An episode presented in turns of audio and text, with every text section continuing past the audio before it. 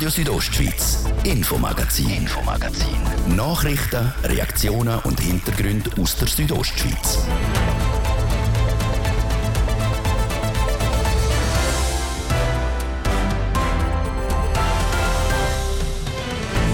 Der erste Teil vom heutigen Infomagazin hat den Fokus auf dem Weltwirtschaftsforum Davos. Heute, am letzten Tag vom WEF, haben wir den Direktor der Alois Zwinki zum Interview getroffen. Die Themen äh, von dem Jahr sind bedeutend kritischer für den Planeten, als wir es vielleicht in früheren Ausgaben gesehen haben. Mit ihm reden wir über die WEF-Woche 2023 und machen gerade auch noch einen kleinen Ausblick auf das nächste Jahr. Außerdem sind wir diese Woche zu Davos und haben geschaut, was denn abgesehen vom WEF läuft. Das soll auch nicht ähm, eine Konkurrenz sein zum WEF, überhaupt nicht. Wir wollen auch kollaborieren und, und, und, und zusammen neue Ideen andenken sagt der Mitgründer vom sogenannten House of Balance, eine Veranstaltung, die zwar auch auf die Wirtschaft eingeht, aber eigene innovative Ideen hat. Und dann haben wir auch noch Themen außerhalb von Davos parat. Unter anderem geht es um den Erhalt von musikalischem Grundunterricht in den Churer Schulen. Es steht nämlich zu der Diskussion, der Musikunterricht zu streichen. Vielleicht muss man sich überlegen, dass andere Fächer ihnen mehr zu tun geben, den Kindern. Vier Churer Musiklehrerinnen wollen mit einer Petition den Unterricht erhalten. Das ist das Infomagazin bei Radio Südostschweiz. Im Studio ist Zeraina Zinsli. Einen guten Abend. Davos steht jedes Jahr einmal im Zentrum der Welt, nämlich dann, wenn sich wichtige Leute aus Politik und Wirtschaft zum Weltwirtschaftsforum treffen. Die diesjährige Ausgabe die ist seit heute Geschichte. Der Martin De Platzes hat der WEF-Direktor Alois Zwinki zum grossen Fazit-Interview getroffen. 2023 war die Stimmung so ernsthaft, gewesen, so habe ich es wenigstens auch wahrgenommen, wie selten. Krieg, Rezessionsangst, Inflation, die Folgen von Corona, Demokratien sind unter Druck. Umso ernsthafter sind die Diskussionen gewesen, ja, ich glaube, äh, das ist klar mit all den Themen, die Sie jetzt gerade angesprochen haben und äh, wo man vielleicht dann noch dazu fügen die ganze Energiesituation, Nahrungsmittelsicherheit, vielleicht auch die Spannungen in den verschiedenen Gesellschaften, wo von den Pol, wo sich wo noch weiter auseinanderdriftet. Das hat sicher äh, uns im Vorfeld auch geprägt in der Auswahl der Themen, die wir da hatten, aber auch in der Auswahl der Projekte, die wir natürlich vorantreiben da in Davos. Ich glaube, jetzt am Ende von der Woche kann man sagen, ich glaube, die, die Sorgen oder die dunklen Wolken sind sicher immer noch da, aber ich glaube, man kann ganz klar bestätigen, die Themen äh, von dem Jahr sind bedeutend ja, kritischer für den Planeten, als man es vielleicht in früheren Ausgaben gesehen hat. Herr WEF-Direktor Alois Zwinke, ein Interview mit Ihnen zu führen, ohne das Stichwort Trittbrettfahrer ist kaum möglich. Die Trittbrettfahrer, die temporären Bauten, die hier hergestellt werden, das Jahr auch der internationale Fußball mit Partie, der Top-Club Manchester United mit einem grossen Auftritt in der Promenade. Kommen Sie als WEF-Direktor überhaupt auch in Kontakt mit diesen luxuriösen Pavillons, jetzt eben von Manchester United, Google, Facebook etc. etc. mit diesen Verantwortlichen?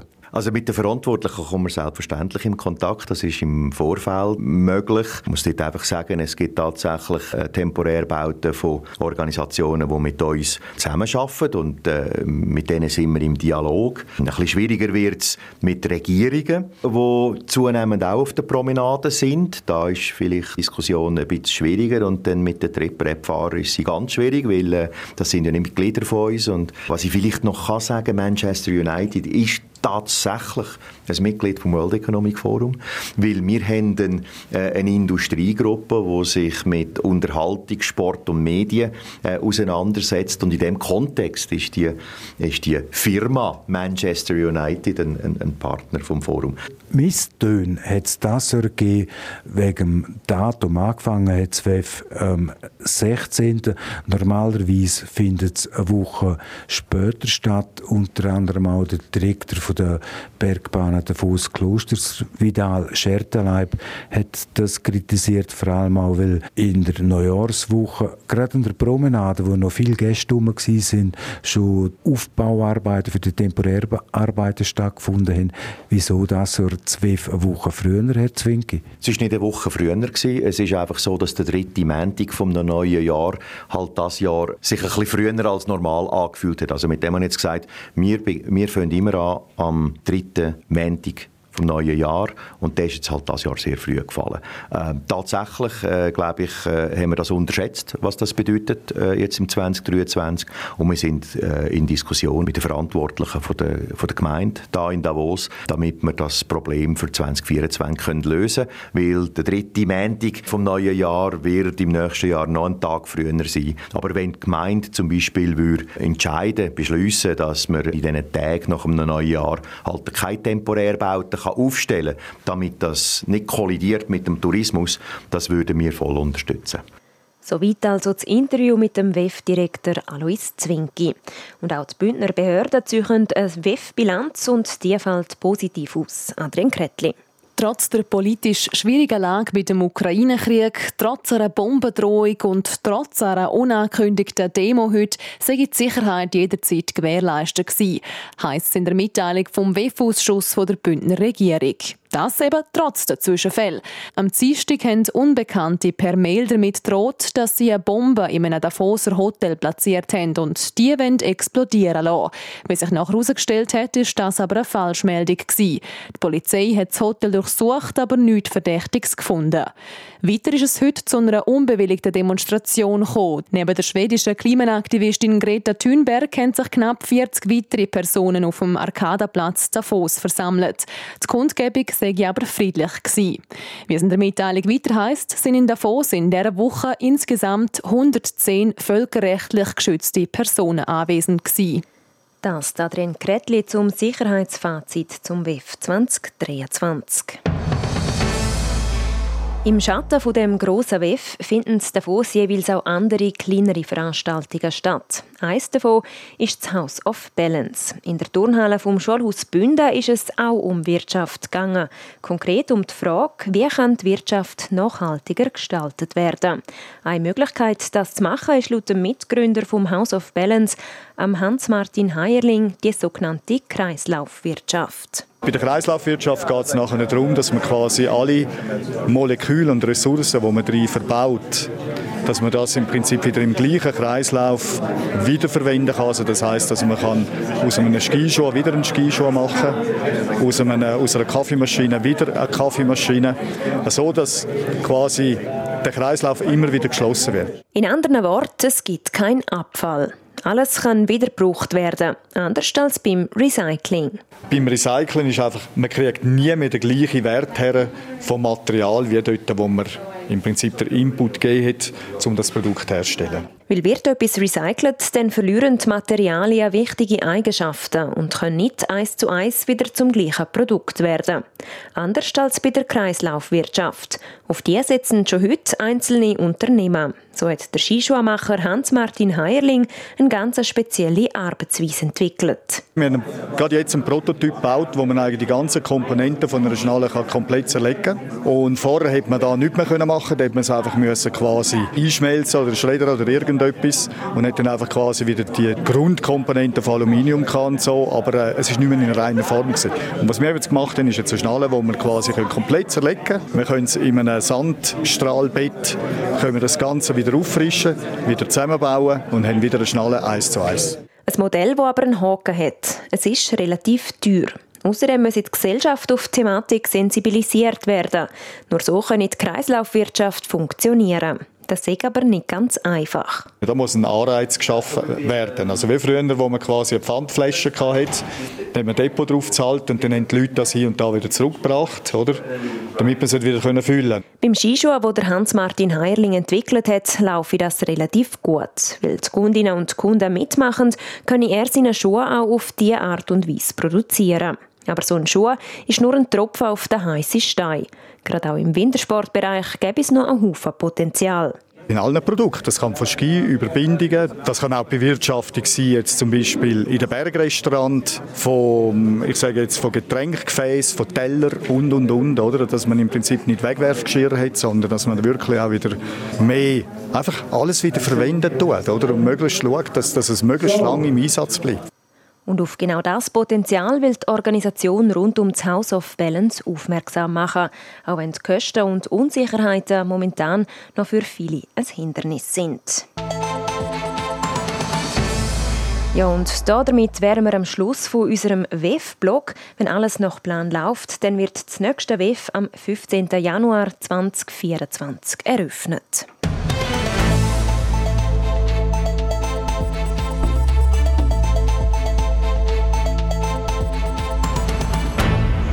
Neben Mathe, Deutsch, Werken und Sport ist Musik eines der Schulfächer in der Primar.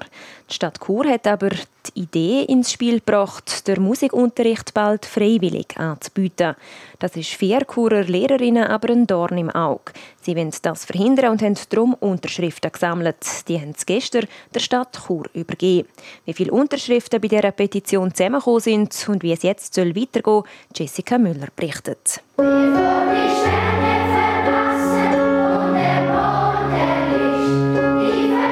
Musikalische Grundschule ist Teil vom Stundenplan der Erstklässler und Erstklässlerinnen in der Stadt Chur. Das soll aber nicht mehr lange so sein. Das Jahr bleibt alles noch wie es ist. Ab dem Schuljahr 2024-25 soll sich das aber ändern. Der Churer Stadtrat will den Musikunterricht abbauen oder sogar ganz streichen. Da ist Andrea Peterelli, die Musikgrundschullehrerin, hellhörig geworden.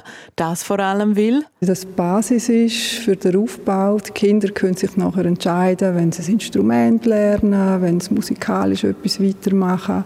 Und die erste Klasse ist noch sehr eine spielerische Zeit für Kinder. Und zu dieser Zeit passt eben genau die musikalische Grundschule. Die Musikstunden werden im Moment noch von externen Lehrpersonen geleitet. Sie sind bei der Singschule Chur angestellt und die Singschule hat Probleme. Der gesamte Vorstand ist zurückgetreten, dazu kommen finanzielle Schwierigkeiten. Mit dem Grund, warum die Stadt Chur den Musikunterricht will umstrukturieren. Ein anderer Grund ist, dass die Erstklässler und Erstklässlerinnen seit der Einführung vom Lehrplan 21 zwei Lektionen zu viel auf dem Stundenplan haben. Laut Andrea Maria Peterelli wäre Musik aber das falsche Fach, das gestrichen wird. Vielleicht muss man sich überlegen, dass andere Fächer ihnen mehr zu tun geben, den Kindern. Äh, nein, ich denke, es ist nicht nötig, um das Fach zu streichen.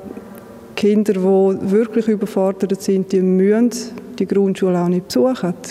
Die Eltern können sie wirklich dort auch abmelden, aber das passiert sehr, sehr selten. Dass der Musikunterricht nicht gestrichen wird, hat sich Andrea Peterelli mit drei anderen Musiklehrerinnen zusammentun. Sie haben Mitte Dezember eine Petition für den Erhalt von musikalischen Grundschulunterricht lanciert. Wir haben gestartet mit der handgeschriebenen Unterschriftensammlung. Nachher ist eine Online-Version dazugekommen. Die hat sich dann sehr rasant verbreitet. Äh, es hat ein bisschen Wellen gegeben. Man hat gemerkt, nach Weihnachten hebt es ein bisschen ab, dann kommt wieder sehr viel. Äh, es ist sehr gut gelaufen. In einem Monat haben sie fast 2100 Stimmen gesammelt und haben die am stellvertretenden Stadtschreiber Patrick Benz übergeben. Voraussichtlich wird der Churer Gemeinderat im Juni über die Zukunft der musikalischen Grundschule entscheiden. Das ist der Beitrag von Jessica Müller in Zusammenarbeit mit TV Südostschweiz. Das ist das Infomagazin auf Radio Südostschweiz. Im zweiten Teil geben wir einen Blick auf Klosters, weil das Gemeinde Klosters die muss über die Bücher. Warum? Das hören wir nach der Werbung, am Wetter und dem Verkehr. Liebe Schlittler, bei uns geht es ab auf die Kufe. Wir, die Räte Spahn, bringen die auf weltberühmten Schienen zu 10 km reinem Schlittelvergnügen auf zwei Schlittelbahnen. Wo findet ihr? Wo ihr findest? Ganz einfach. Breda Pergün und der Lux Pergün. Das familienfreundliche Schlittelabenteuer auf Kufa mit der RHB und der Sportbahn Pergün. Infos auf rhb.ch schlittelwelt. Freitag, der 20. Januar. Es ist in diesen Sekunden halb sechs. Das Wetter präsentiert von disco-fox.ch. Die Tanzschule in Chur für Partyspaß. Jetzt mit neuen Kürzen, damit du auf jedem Fest daheim bist. Auf disco-fox.ch. Ja, es hat jetzt vor allem in Nordbünden wieder zugezogen und stellenweise kommt es auch noch ein bisschen schneien. Je weiter südlicher das man geht, desto weniger Wolken hat es. In den Südtälern ist es heute Abend zum Teil sogar sternenklar. Morgen Samstag da ist es dann wechselnd bewölkt in Nord- und Mittelbünden. Das heisst, ähm, es hat einmal mehr, mal weniger Wolken und vor allem im Norden kann es durchaus auch mal noch ein paar Schneeflocken geben. Ein bisschen besser sieht es im Engadin und in den Südtälern aus. Da ist es am Morgen wieder recht freundlich. Dazu haben wir zum Teil stürmische Nordföhn mit Böen von 60 bis 75 Stundenkilometer. Ja, und dazu gibt es dann auch morgen fast überall bei uns in der Südostschweiz wieder einen Eistag. Das heisst... Ja, von einem Eistag redet man, wenn die Temperaturen die ganze Zeit unter 0 Grad bleiben, also immer Frost herrscht. Dann ist das ein sogenannter Eistag. So also die Definition von unserem Wettermann Klaus Marquardt. Und wie gesagt, das trifft dann auch morgen mehr oder weniger wieder zu bei uns. Temperaturen die erreichen im ganzen Land maximal 0 Grad. Das Klosters gibt es minus 6, die Splüge minus 7 und St. Moritz minus 10 Grad. Verkehr präsentiert von Girica Win AG. Reinigungen, Hauswartungen, Schneeräumungen in Chur. Ihre professionell, kompetent und zuverlässige Partner wünscht gute Fahrt. Wir haben stauderstockend in der Stadt Chur auf verschiedenen Strassen mit einem Zeitverlust von 5 bis maximal 10 Minuten. Dasselbe gilt auch für Davos wegen dem WEF. Da haben wir ebenfalls 5 äh, bis 10 Minuten, die wir verlieren. Dann zum Strassenzustand. Schneebedeckt sind aktuell der Bernina, der Julier, der Lukmanier, die Lenzer Heide, der Ofen und der Wolfgang passen. Wir gehen davon aus, dass äh, da noch die ein oder andere Straße dazukommt in höheren Lagen, also entsprechende Vorsicht angesagt heute Abend. Sonst haben wir nichts im Moment. Der Verkehr der rollt soweit störungsfrei. Wir wünschen allen unterwegs weiterhin eine gute und sichere Fahrt. Verkehr. So, ich gebe zurück der Serena Zinsli in die Redaktion. Radio Südostschweiz, Infomagazin, Infomagazin. Nachrichten, Reaktionen und Hintergründe aus der Südostschweiz.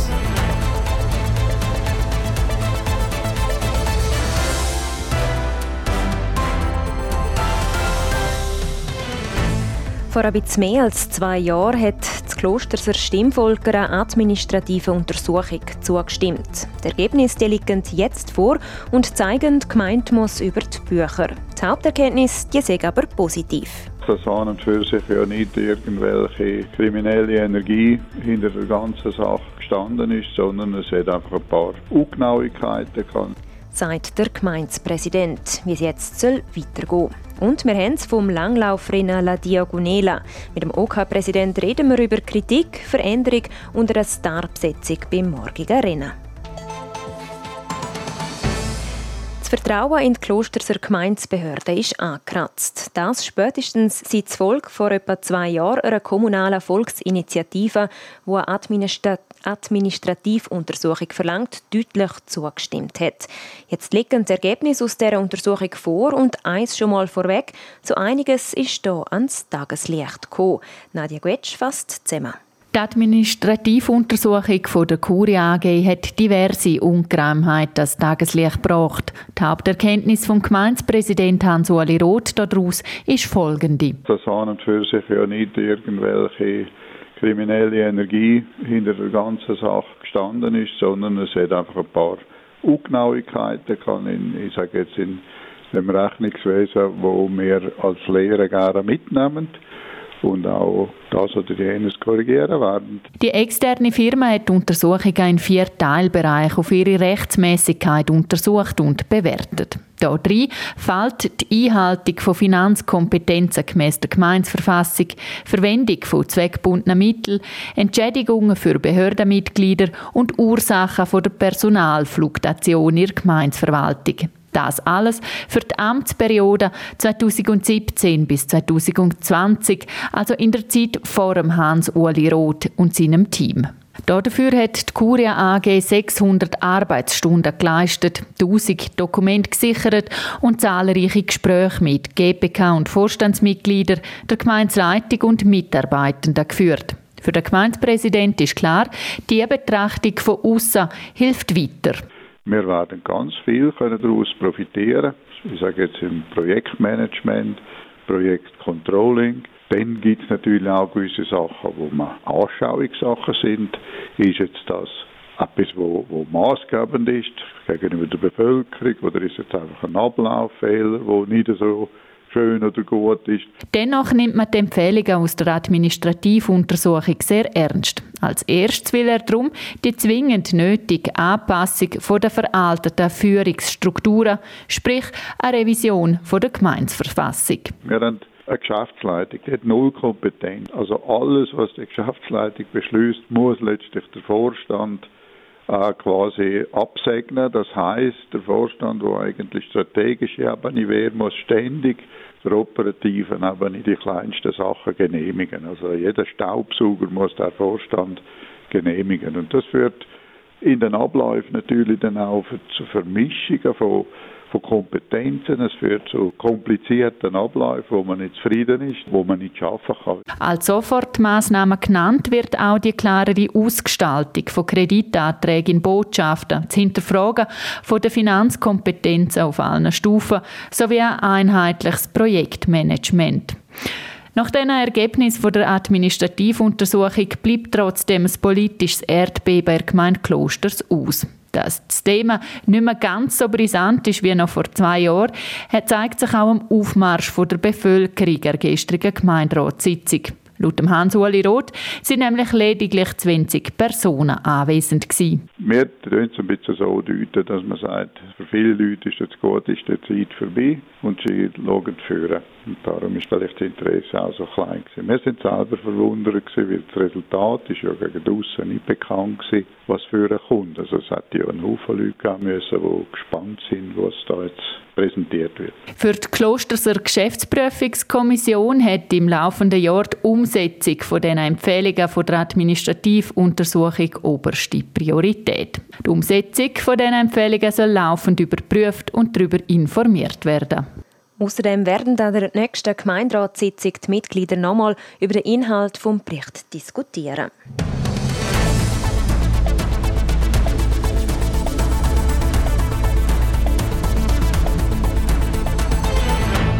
Das klassische Langlaufrennen La Diagonela zwischen Pontresina und Zurz findet morgen zum zehnten Mal statt.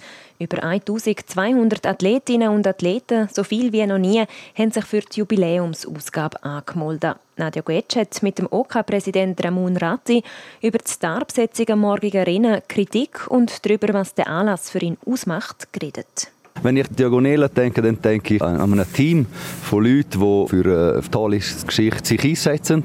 Es ist ein riesen Herzblut da äh, von allen, die da mitarbeiten und äh, das ist für mich das, was Diagonale ausmacht. Wenn man so ein bisschen zurückschaut, die Anfänge von La Diagonale und heute, was ist so das Grosse, was sich verändert hat? Ja, einerseits sind wir gewachsen. Von Jahr zu Jahr. Also von rund 600 Läufern haben wir uns verdoppelt. Im ersten Jahr ist, äh, wir haben kurzfristig ein Rennen müssen übernehmen aus der, von der Tschechei oder dürfen übernehmen. Wir haben innerhalb von zehn Tagen äh, das Rennen auf die Beine stellen können. Aber das sind auch Erfahrungen, die ich nicht missen möchte. Nee. Eben die Teilnehmerzahl, die du gerade angesprochen hast, Rekord jetzt dieses Jahr. Interessant ist auch, wenn man ein bisschen genauer drauf schaut, dass ihr nebst natürlich Volksläufer auch die komplette Elite da haben äh, von der Langdistanzläufer und grosse Namen auch, jetzt sagen wir mal Allgemeinheit etwas sagt. Peter Nordtück ist da dann ähm, die Langlaufikone schlechthin mit dem Björn Dähli. Was bedeutet euch das? Ja, das macht uns schon ein bisschen stolz, das darf ich schon sagen. Also eben, der, der Nordtück äh, ist äh, eine Legende und der Björn Dähli, klar, er wird nicht in der Elite mitlaufen, er ist auch schon ein bisschen älterer Generation, aber wenn man die zwei Namen schon allein äh, im Langlaufkreis erwähnt, dann kann man schon ein bisschen stolz sein, dass sie dabei sind. Ein Jahr hat es auch gegeben, wo La Diagonela in der Kritik gestanden ist. 2021 wir hatten sehr kalte Temperaturen Es hat Athleten gegeben, die Erfrierungen davon getragen. Jetzt auch aktuell Temperaturen eher im tiefen Bereich. Wie gehen ihr mit dem um? Das ist so. Also die, die negative Erfahrung war definitiv so, äh, dass wir dort Athleten hatten, die, Erfrierungen äh, von sich getragen haben. Das will man nicht als Organisation, absolut nicht. Wir haben äh, gewisse Schlüsse gezogen in der Anpassung vom Start unter anderem. Wir sind an einem Startort jetzt mit Pontresina, wo uns ähm, die Möglichkeit gibt, A, dass wir eine Stunde später starten können. Somit sind wir auch ein bisschen kürzer als damals, noch mit 65 Kilometern. Äh, und natürlich hat sich aber auch in der, in der Reglementierung von der Ski Classics hat man äh, von dort an quasi äh, zugelassen, dass gewisse, sage ich einmal, äh, Sachen zugelassen sind, um sich besser noch schützen. Und dass, es, dass wir einfach noch aktiver äh, auf die Athleten und Athletinnen zugehen und, und darauf hinweisen und vielleicht nicht nur mit dem engen Renndress äh, äh unterwegs sein sollen. Ramon Ratti, zum Schluss noch zehn Jahre La Diagonela wo soll es hergehen mit dem Anlass? Die Rahmenbedingungen sind gut. Wir, wir wollen weiter wachsen. Sei es teilnehmermäßig einerseits, aber ich glaube auch qualitativ, wenn wir weiter wachsen. Und äh, wir machen sicher auch Überlegungen, äh, was soll am Vortag oder am Nachtag vielleicht noch passieren. Aber ich glaube, das soll man sagt so schön, ein organisches Wachstum werden. Und ich glaube, das braucht halt Zeit. Aber die Zeit nehmen wir uns und da müssen wir dranbleiben und dann machen wir alles richtig. Wegen der Schneesituation im Stadtserwald mussten die Organisatoren eine Streckenanpassung vornehmen. Das Hauptrennen ist darum dieses Jahr etwa 6 km kürzer und geht über 48 km. Sport.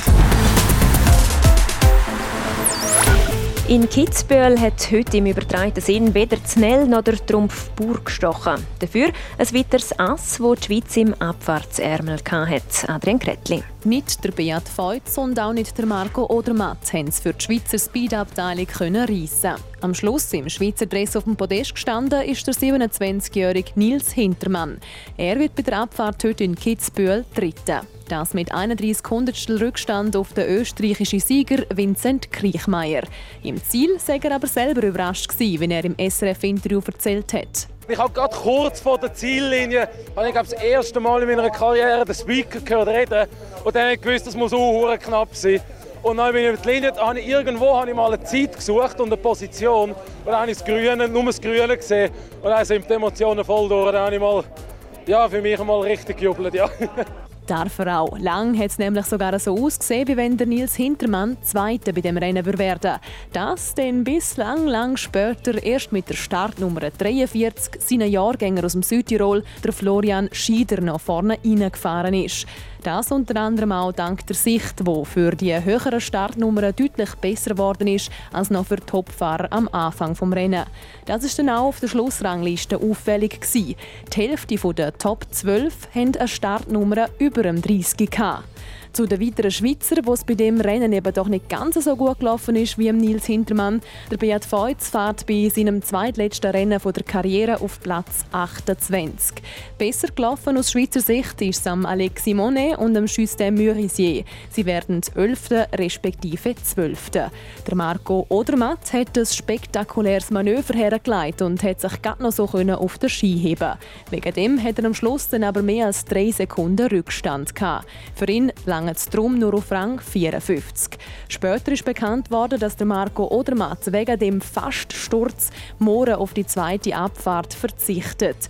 Er hätte bei dem Manöver einen Schlag ins linke Knie gekriegt und will sich darum ein bisschen schonen. Schon morgen gibt es für die Speedfahrer nämlich die nächste Chance. Am halb zwölf startet die zweite Abfahrt in Kitzbühel. Und am Sonntag kommen dann auch noch Techniker zum Zug. Dann steht zum Abschluss von dem Rennwochenende ein Slalom an. Das bevor der Dann auf Schladming weitergeht. Auch die Speed-Frauen waren heute im Einsatz, und zwar in Cortina d'Ampezzo. Als beste Schweizerin fährt Lara Gut Berami auf Platz 5 und erzielt damit ihr bestes Abfahrtsergebnis in dieser Saison. Für die restlichen Schweizerinnen hat es klar nicht in Top 15 gelangt. Die Michelle Gysin wird 20. Die Davoserin Jasmin Fluri 23. Die Joanna Helen 25. Die Priska Nufer 26. und Delia Durer 29. Für die Samnaunerin Stefanie Jenal hat es als 36. keine Weltcup-Punkte gegeben. Auch für Corinne Sutter hat es keine gegeben. Sie hat heute in Cortina für einen riesen Schreckmoment gesorgt. Sie verwünscht nämlich eine Bodenwelle richtig blöd, verliert kurz die Kontrolle und wird dann durch das so richtig durch die Luft gespickt. Schließlich landet sie hart auf der Piste und stürzt. Immerhin kann sie selber bis ins Ziel fahren. Ob und wenn ja, wie schwer sich die Schweizerin dabei verletzt hat, ist momentan noch nicht bekannt. Wir hoffen aber, dass es bei dem Schock bleibt. Gewonnen hat das Rennen die Italienerin Sofia Goccia, das vor der Slowenin Ilka Stuhetz und der Deutschen Kira Weidle. Auch die Frauen fahren morgen in Cortina d'Ampezzo die zweite Abfahrt. Los geht's am 10. Und zum Schluss noch zum Hockey. Da steht der HCD wieder auf dem Eis. Das Wochenende treffen der Foser zweimal auf der SC Bern. Heute auswärts und am Sonntag dann daheim in der Davoser Eishalle. Die beiden Spiele dürften besonders spannend werden. Das weil der HCD und der SC Bern auf der Tabelle aktuell ganz direkt untereinander stehen. Sport. So viel für heute. Das Infomagazin gibt es vom Montag bis Freitag, jeden Abend am Viertel ab 5 Uhr hier bei Radio Südostschweiz. Auch jederzeit im Internet unter südostschweiz.ch Sendungen zum Nachlesen und auch als Podcast zum Abonnieren. Am Mikrofon war Zeraina Zinsli. Danke fürs Interesse und einen schönen Abend. Radio Südostschweiz, Infomagazin, Infomagazin. Nachrichten, Reaktionen und Hintergründe aus der Südostschweiz.